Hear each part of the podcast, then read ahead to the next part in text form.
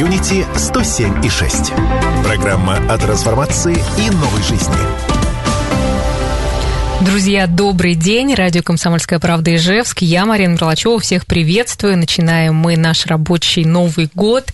А, надеюсь, что у вас все хорошо. Если есть возможность, напишите нам, как вы себя сейчас чувствуете, как вообще у вас настроение, все ли выжили после новогодних праздников. А, в общем-то, наш вайбер 8 912 007 0806. Самое время сказать друг другу «Здравствуйте».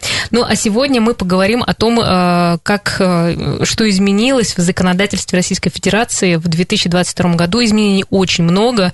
И сегодня мы пригласили в гости Наталью Олеговну Маши... Маш... Машинникову правильно? Адвоката, да. Добрый день, э, Наталья Олеговна. Здравствуйте. Да, здравствуйте. А, и напомню, э, что вы можете также принять участие в нашей программе.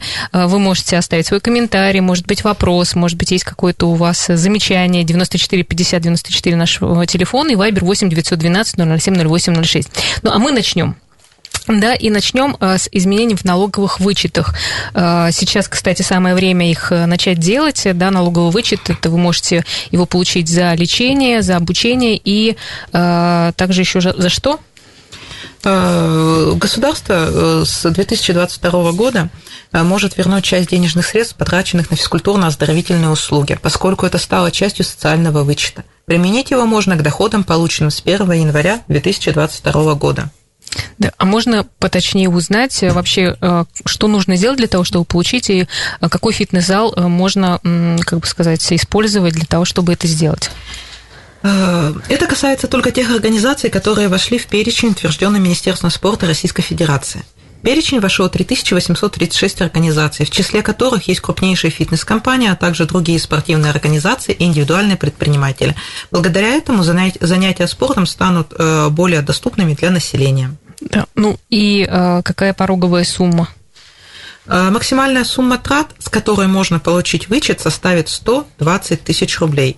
То есть гражданин может получить вычет в размере не более 13%, то есть это вычет составит до 15 600 рублей. То есть что, если сейчас кто-то идет в спортзал, можно уточнить, участвует ли вот в этой программе фитнес-центр? Да, совершенно да? верно. На сайте Министерства спорта Российской Федерации, либо в самом э, э, фитнес-зале можно это уточнить и собрать первичные документы для того, чтобы впоследствии э, в 2023 уже третьем году э, ну, так, в принципе, не так много, да? 3836 организаций на всю Россию. У нас в Ижевске это сколько фитнес-центров? Ну, сколько фитнес-центров в Ижевске я сказать не могу, потому что э, на слуху только большие фитнес-компании, но я думаю, что часть э, небольших спортзалов, они также могли войти в но это хорошая новость. Это хорошая да, новость. Это, конечно, да. хорошая, да. позитивная новость, поскольку население сможет э, компенсировать часть своих затрат. Да, ну что, по поводу увеличения МРОД, э, насколько сейчас он увеличился и что с прожиточным минимумом? Минимальный размер оплаты труда э, с 2022 года повысит до 13 890 рублей в месяц. Ранее он составлял 12 792 рубля в месяц. Также вырастет и прожиточный минимум. В целом по России на душу населения он составит 12 654 рубля. Для трудоспособного населения он составит 13 793 рубля. Для пенсионеров 10 882 рубля, а на детей он составит 12 274 рубля. И по поводу индексации материнского капитала э, тоже обещали проиндексировать. Вот насколько сейчас это сделают? Относительно материнского капитала, да, действительно, с 1 февраля 2022 года вступают в силу правовые нормы, регулирующие индексацию материнского капитала по фактической, а не по прогнозной инфляции. В основу индексации будет положен индекс роста потребительских цен за предыдущий период в соответствии с коэффициентом индексации. Размер материнского капитала ежегодно будет пересматриваться 1 февраля. До указанной даты, ну, получается, вот сейчас сумма выплаты составляет, составляет 483 800 рублей на первого ребенка и 639 400 рублей на второго ребенка. Угу. Хорошо, спасибо. Двигаемся дальше. Ну, мы сегодня так э, пройдемся по всем каким-то значимым изменениям, поэтому, э, в общем, такая информационная на сегодня программа для всех, кто нас сейчас слушает. Ну и напоминаю, что вы также можете какое-то замечание свое или, может быть, мнение высказать э, по, на Viber, написать 8 912 007 08 06. По поводу пушкинской карты, увеличить ли лимит по пушкинской карте? Ну, На Пушкинской карте лимит с 1 января 2022 года составит 5000 рублей. Uh-huh. Относительно Пушкинской карты могу еще сказать, что, насколько мне известно, ее э, функционал расширится э, в том числе за счет кинотеатров, которые были э, по фильмам отечественного производства, которые были сняты с учетом поддержки государства. Угу. То есть так поддерживает государство. А, Всех да, совершенно верно, так поддерживает и государство, и нашу молодежь, которая хочет посмотреть отечественное кино. Да, наверное, очень хотят они посмотреть отечественное кино. Хорошо, давайте по поводу э, электронного э, документа оборота. Сейчас э, очень часто вводят их в кадровых службах, и что это значит для работника и для работодателя? Что вообще нас ждет в этом году? В 2022 году вступает в силу закон об электронном документообороте в сфере труда. Электронно-документный оборот э, поможет работникам без посещения кадровой службы подписывать документы, касающиеся трудовых отношений, электронной подписью и иметь быстрый доступ к необходимой документации. Благодаря этому работники оперативно смогут получать государственные, муниципальные банковские услуги, где требуется предоставление данных от работодателя, поскольку их можно будет запросить через информационную систему. Угу. То есть это везде так сейчас э, будет? Ну, э, посмотрим, как это будет применяться, но по идее, да, а это все зависит от наличия еще, от наличия отсутствия электронной э, подписи у самих работников. Да, а вот как эту электронную подпись ее, а, если ее нет, вот, например, у меня нет электронной подписи. А госуслуги у вас есть? Есть. Ну, собственно говоря, вот сейчас все сводится к тому, чтобы портал госуслуг – он э, станет э, многофункциональным, и далее, по, в зависимости от ваших вопросов, мы рассмотрим его функционал, и как раз именно посредством портала госуслуг и электронной цифровой подписи, которая там имеется, либо обычная, либо квалифицированная, можно будет получать э, те или иные услуги. Хорошо, давайте тогда дальше. Что у нас в плане назначения пенсии по инвалидности без заявления? Тоже изменения в этой сфере? Страховые социальные пенсии по инвалидности, а также пенсии по предложению органа службы занятости будут назначать без заявления. Также не надо будет писать заявление на социальные доплаты к пенсии, например, до уровня прожиточного минимума. Угу. А если еще говорить про пенсии, то как сейчас можно узнавать, как формируется пенсия? Насколько я знаю, сейчас тоже можно всю информацию посмотреть, особенно для людей, кто сейчас э, после какого года э, можно посмотреть, какая будет пенсия. Ну, Пенсионный фонд Российской Федерации теперь будет раз в три года уведомлять женщин с 40 лет да, и да, мужчин да. с 45 лет о том, что происходит, э, о том, как происходит формирование их пенсии. Граждане могут, которые имеют право а, на не, э, так скажем, которые имеют э, на нее право, смогут подать заявку и направить документы дистанционно, то есть уже по достижению, например, каких-то условий, э, граждане, которые имеют право на эту пенсию, смогут подать заявку и направить документы дистанционно как раз-таки через портал государственных услуг, о чем мы с вами говорили ранее. Соответствующее постановление правительства об этом было подписано в ноябре 2021 года. Но я так думаю, многие удивятся, потому что сейчас пенсия по-другому начисляется, и она достаточно маленькая будет, поэтому не знаю, как отреагируют люди, когда увидят это, эту цифру.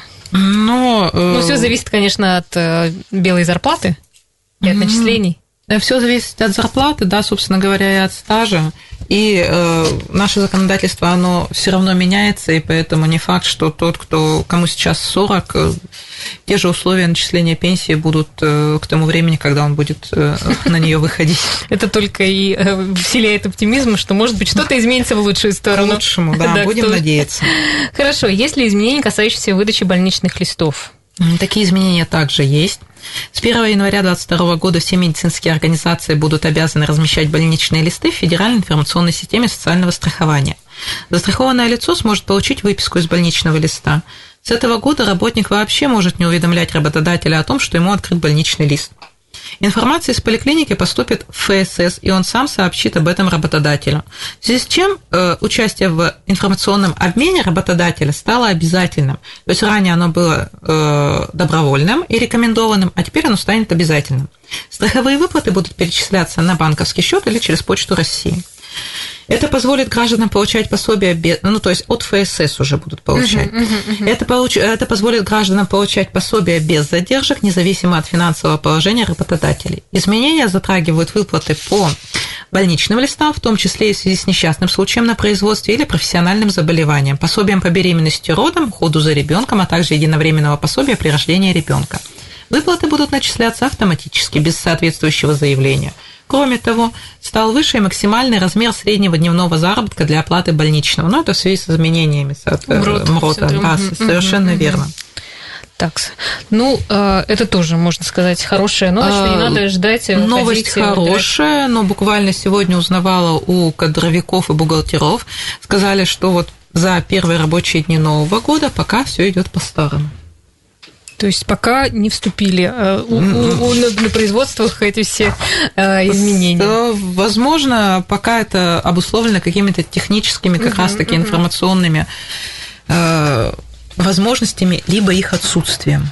Хорошо, друзья, у нас сегодня эфир. Мы сегодня говорим про изменения, э, которые коснутся нас в 2022 году. В студии Мошенникова Наталья Олеговна, адвокат. Если у вас есть ваши вопросы какие-то, то вы можете с легкостью их задавать э, по телефону 94 50 94, вайбер 8 912 007 08 06. Сейчас у нас небольшой перерыв, и мы вернемся. Обязательно дальше продолжим нашу тему, так что не переключайтесь. Мы с вами совсем скоро услышимся. Комьюнити 107 и 6.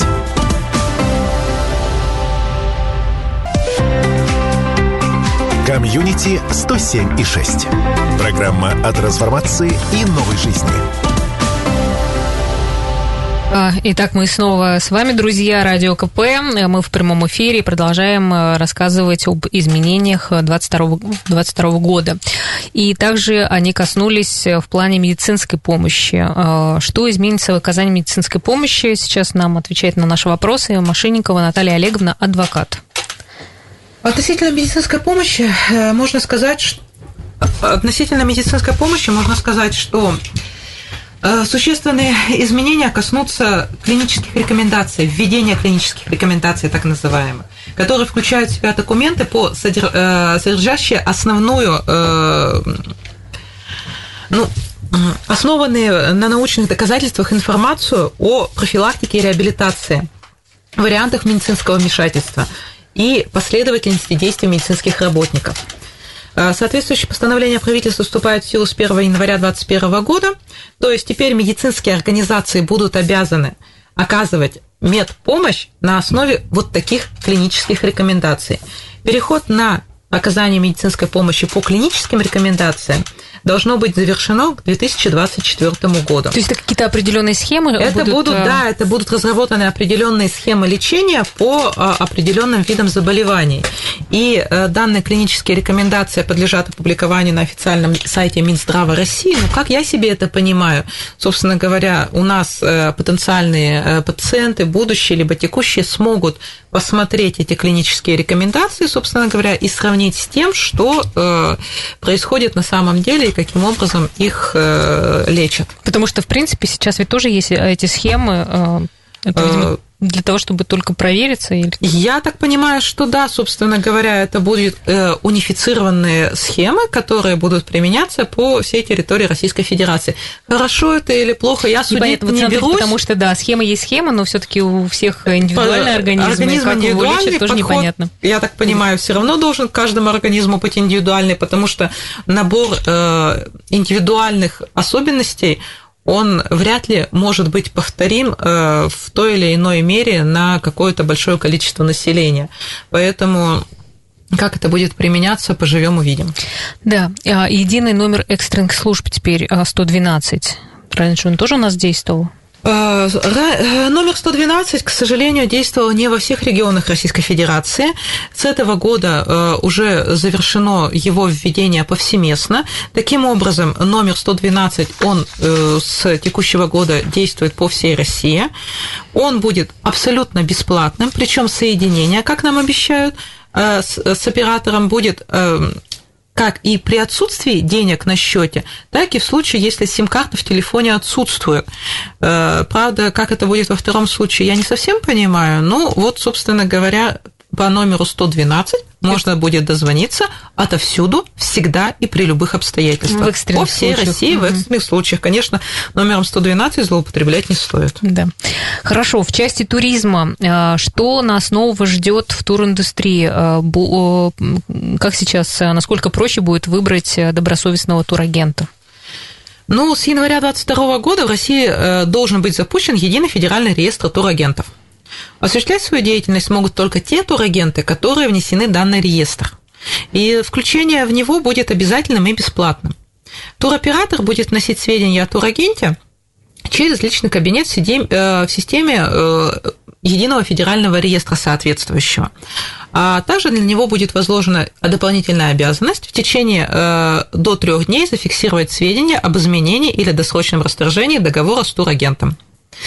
Э, Дополнительно можно сказать, если мы говорим про отечественный туризм, то э, в 2022 году у нас увеличиваются размеры курортного сбора. Это до 50 рублей в сутки в городе Сочи и до 30 рублей в сутки на остальных курортах Кубани. То есть это для тех, Едьте кто отдыхать. собирается да, ехать отдыхать. У нас здесь в Удмуртии, у нас же все развивает, туризм развивают. Нет у нас пока курортного сбора. Ну, я думаю, что пока не надо. Надо сначала развить, потом сделать Да, да, курортный да. сбор. Ну, да, мне кажется, это не мешает э, Сочи и Кубани собирать. Хорошо, дальше давайте двигаться. Э, Правда ли, что теперь сервисы Яндекс э, появятся по умолчанию на всех российских устройствах? Э, Да, с 1 января 2022 года вступает в силу распоряжение председателя правительства Российской Федерации об определении поисковика Яндекса в качестве приложения для предустановки по умолчанию э, в э, устройствах, продаваемых в Российской Федерации. Э, Кроме того, перечень обязательных для предустановки программ с э, 1 января 2022 года на стационарные портативные гаджеты э, а также системные блоки, имеющие операционную систему, должны быть дополнены Яндекс браузером и э, Касперским. На электронных устройствах могут быть также, э, будут также предустановлены э, программное обеспечение «Мой офис», сервис госуслуг и платежная система «Мир». А что это значит? Что нельзя другими, что ли, браузерами будет пользоваться? Другими браузерами пользоваться будет можно, но это будет предлагаться как некий основной продукт. Мгм. Ну вот еще интересное а, по поводу а, добровольного прохождения биометрии. Что это такое? И, а, ну, в общем-то, многих волнует, что сейчас нас всех заставят как раз делать фото, отпечатки пальцев и будет нас отслеживать именно по биометрическим данным. Дойдет ли до этого, я вам сказать не могу, но э, в декабре 2021 года у нас э, Госдума приняла поправку, насколько мне известно, в э, Федеральный закон об информации, информационных технологиях и связи, которая предусматривается перевод единой биометрической системы в статус государственной информационной системы. Согласно данной поправке, граждане смогут самостоятельно, не посещая государственные органы и уполномоченные организации, размещать в этой системе биометрические образцы с использованием доверенного программного обеспечения, а также с применением подтвержденной учетной записи в единой системе, идентификация и аутентификация. И данных с чипа на загранпаспорте, то есть с данных с вашего загранпаспорта. Э, Кроме того, э, для этих целей вводится обязательная э, аккредитация государственными органами, использующими иные, для идентификации и аутентификации иные системы, вместо единой биометрической системы. Ну, как это понимаю я, э, глубоко в данном вопросе я еще не разбиралась, то это, э, возможно, будет впоследствии применяться в том числе и для, для кредитования, Мгм. собственно говоря, вот таким вот образом. Так, ну что, еще следующий вопрос. Э, Это ограничения для банков и микрофинансовых организаций. Э, Тоже я так поняла, что многое что и поменялось. Ну, у нас, во-первых, поменялось э, не только для банков и микрофинансовых организаций, в том числе и для сторон договора, для самих заемщиков. Часть нововведения у нас вступила в силу уже с января 2022 года, а часть вступит только с э, 3 июля 2022 года. Так, с нового года в договоре э, потребительского кредита будет запрещено указывать условия необходимости поддержания на карте неснижаемого остатка. Что это означает для граждан? Это означает, что нет теперь э, необходимости поддерживать на карте баланс, который необходим для списания, э, для очередного списания по займу и кредиту. То есть в текущее время у нас в некоторых кредитных договорах, особенно потреб, потреб кредита так называемые, фигурировало условие, когда заемщик должен на карте поддерживать какой-то баланс. Вот у него, например, есть 3000 ежемесячный платеж. Вот у него должен быть на карте неснижаемый остаток в 3000 рублей. С 2022 года такое требование утрачивает силу. Более того, с нового года уточнен порядок э, начисления неустойки за неисполнение обязательств по договору. Теперь неустойка не может превышать 20% годовых от суммы просроченной задолженности по договору. Э, это достаточно хорошая новость для заемщиков, потому что э, у нас неустойку ранее писал кто и как хотел, соответственно, проценты, которые выливались в займах, которые выдавали микрофинансовые организации, были 200, 300 и 500 процентов годовых. А сейчас ограничен высшим порогом это 20 процентов. А, с июля 2022 года на ипотечные кредиты, не связанные с предпринимательской деятельностью, распространено ограничение полной стоимости потребительского кредита. Это сделано для того, чтобы недобросовестные кредиты э, недобросовестные кредиторы, они не устанавливали процентные ставки физическим лицам на ипотеку, существенно превышающие средние по рынку. Это объясните. Ну, то есть получается, что у нас также будет ограничен э, вот этот вот э, верхний порог. Угу. При этом полную стоимость вот такого потребительского кредита в процентах э, годовых должны указывать с точностью до третьего знака после запятой. И при округлении годовых процентов также до третьего знака после запятой, что, собственно говоря, также снизит вот эту вот э, нагрузку на граждан. Но, насколько я поняла, э, кроме того, Банк России э, получит право ограничивать выдачу отдельных видов займов потребительских кредитов. Что это означает? Предполагается, что регулятор, если он определит, что банк чрезмерно увлекся выдачей каких-либо кредитных карт, он сможет на несколько месяцев запретить ему делать это либо совсем, либо разрешит выдавать на более, э, не более определенного количества в месяц. Э, но, ну, то есть это речь идет о необеспеченных кредитах и займах. Надо сказать, что по ипотеку и автокредиты такие ограничения распространяться не будут. Угу. То есть только необеспеченные займы и кредиты. Я еще хотела вот уточнить, э, шел разговор о том, что э, сейчас ведь нельзя забирать квартиру, да, если, например, это единственное жилье у человека, и он э, задолж... у него большая задолженность по кредиту. Вот какие-то в этом плане будут вводиться нововведения, потому что все как-то опасаются многие. Вот знаете, я э, сейчас э, не стала бы отвечать однозначно на этот вопрос. Буквально э, вчера-сегодня я увидела ссылку. Да, вы знаете, у нас просто время, сейчас большой, небольшой перерыв, mm. мы просто вернемся тогда к этой теме Хорошо. в следующем блоке. Комьюнити 107 и 6. Программа о трансформации и новой жизни. Итак, друзья, напомню, что у нас сегодня в студии адвокат Машинникова Наталья Олеговна. А, мы продолжаем, и мы закончили тему э, по поводу, если есть долг по кредиту, э, шли разговоры, что могут забирать единственное жилье, так ли это? Я очень боюсь сейчас отвечать на ваш вопрос, поскольку э, в, в настоящее время единственное жилье не забирают, но э, буквально на днях я обратила внимание на постановление Конституционного суда, э, дословно я его не читала, но суть содержания его следующее, что э, изъятие единственного жилья, оно возможно в случае, если стоимость этого единственного жилья с, с легкостью э, способна э, погасить сумму задолженности по кредиту. То есть, к примеру, если у нас сумма стоимость, вернее, извиняюсь, жилья составляет, к примеру, 5 миллионов, а сумма займа составляет 1 миллион, то есть сумма долга да, по займу составляет 1 миллион, то, соответственно, э, я как я поняла, это постановление Конституционного суда, э, изъятие такого жилого помещения, оно может быть допустимо. Э, с точки, видимо, у нас Конституционный суд исходит из того, что возможно, на оставшиеся денежные средства как-то просто эту жилплощадь уменьшить. Со своей стороны, полагаю, что если, например, речь идет э, как вообще, как правило, бывает, это единственная однокомнатная квартира, да, и какой-нибудь э, долг, который соразмерен ее стоимости, то об изъятии вот такого жилья речь, конечно, не идет. Угу. Хорошо. А будут ли какие-то изменения в кредитных историях? Как они теперь будут оцениваться? Ну, если говорить о квалифицированных бюро кредитных историй, то они должны будут показывать сейчас э, индивидуальный кредитный рейтинг заемщика, то есть то числовое значение его кредитоспособности, э, которое, согласно методике, разработала, э, разработал Центр, Центробанк Российской Федерации.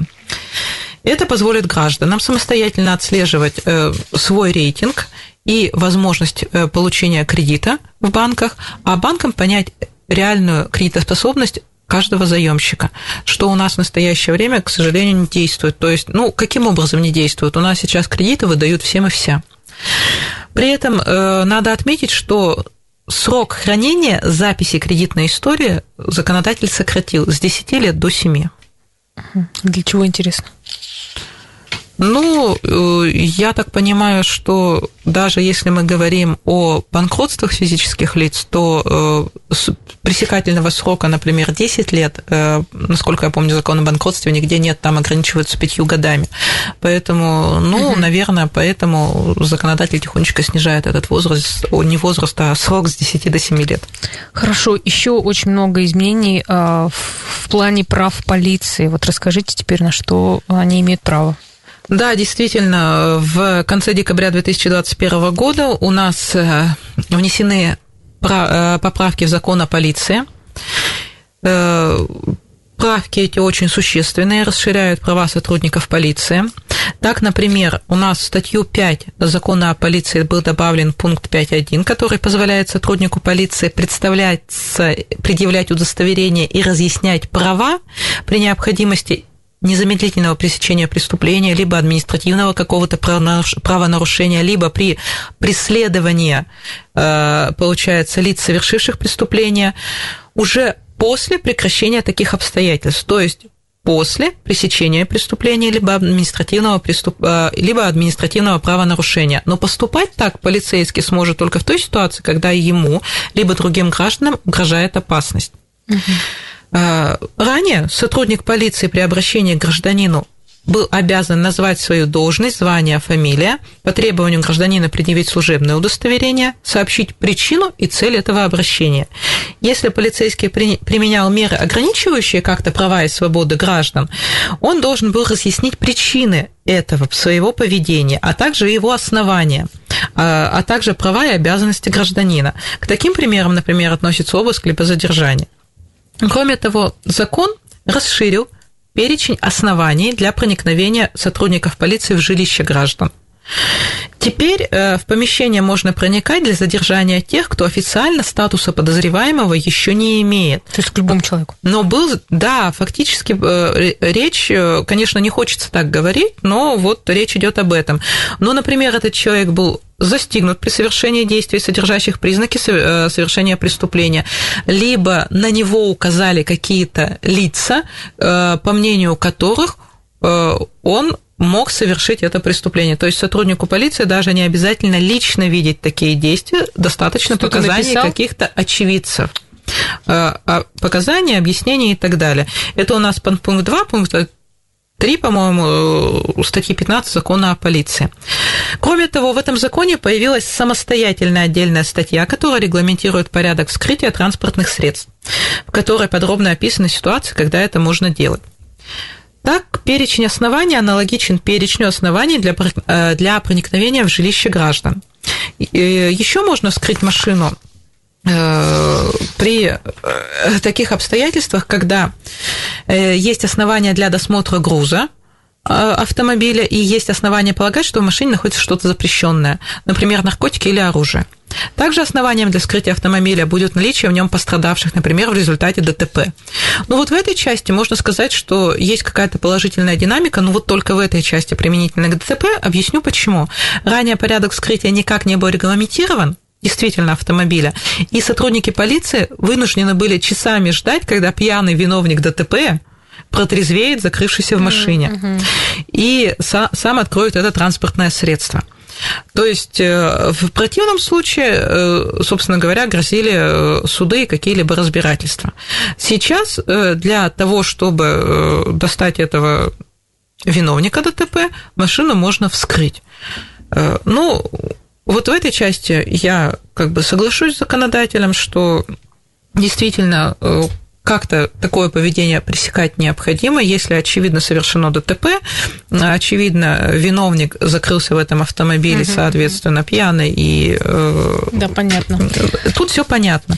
Но перед скрытием машины, соответственно, сотрудник обязан назвать фамилию, имя, должность э, удостоверение предъявить э, по требованию владельца автомобиля, ну и, соответственно, причину, разъяснить uh причину вскрытия этого автомобиля. А прокуратура сейчас действительно сможет блокировать информацию в досудебном порядке? И какую при каких обстоятельствах? Если мы говорим о внесудебной блокировке э, сайтов, то э, будут блокироваться мошеннические сайты, сайты финансовых пирамид.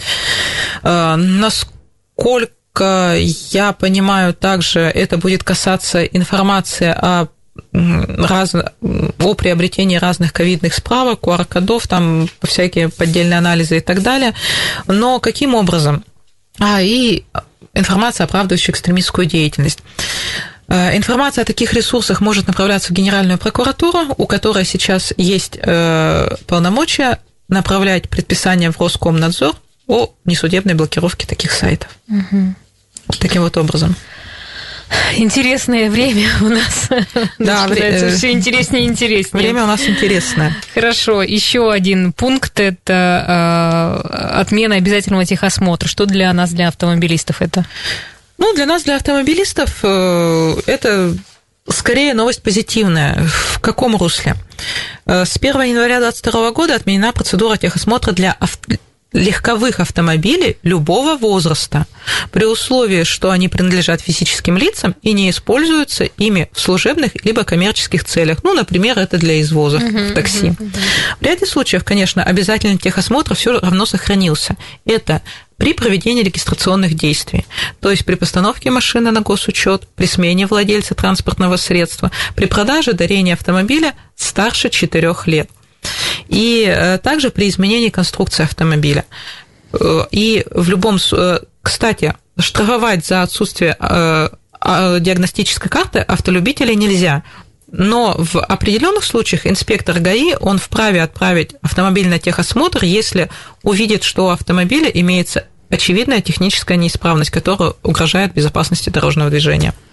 Э, ну и сейчас еще будет ужесточен, э, ужесточена ответственность за нарушение правил дорожного движения и уголовная ответственность будет. Давайте мы скажем также об этом. Ну да, действительно, у нас с нового года вступили в силу поправки в Уголовный кодекс Российской Федерации, введена в том числе в действие статья 264 прим. 2 э, которая введена, соответственно, которая введена ответственность за неоднократное агрессивное вождение. Э, если коротко. Такая уголовная ответственность наступит при совокупности следующих условий. Первое условие. Если водитель превысит скорость более чем на 60 км или выехал на встречную полосу движения. И вторая, уже ранее допускал любое из указанных нарушений, и за это его лишали прав на вождение. Ответственность не наступит, если предыдущие нарушения были зафиксированы автоматической дорожной камерой. То есть должен был фиксировать только живой сотрудник ГИБДД. Угу. При этом необходимо отметить, что наказание за такое преступление может быть вплоть до реального лишения свободы на срок до трех лет. Ну давайте последнее еще для а, алименщиков, которые не платят, для них тоже ужесточились условия. Э, с 10 января текущего года действительно расширена ответственность за неуплату алиментов, однако Наказания административные и уголовные не ужесточаются, принцип привлечения остается прежним, но меняется э, что? Злостная неуплата алиментов в полном объеме. То есть, если даже у нас алименты погашаются в части, то в любом случае уголовная ответственность может наступить. Да, к сожалению, у нас время, мы даже не успели про все рассказать. Спасибо вам большое. Приходите к нам еще про Удмуртию поговорим. Э, вам большое спасибо. Приглашайте, приду. Спасибо. Комьюнити 107 и 6.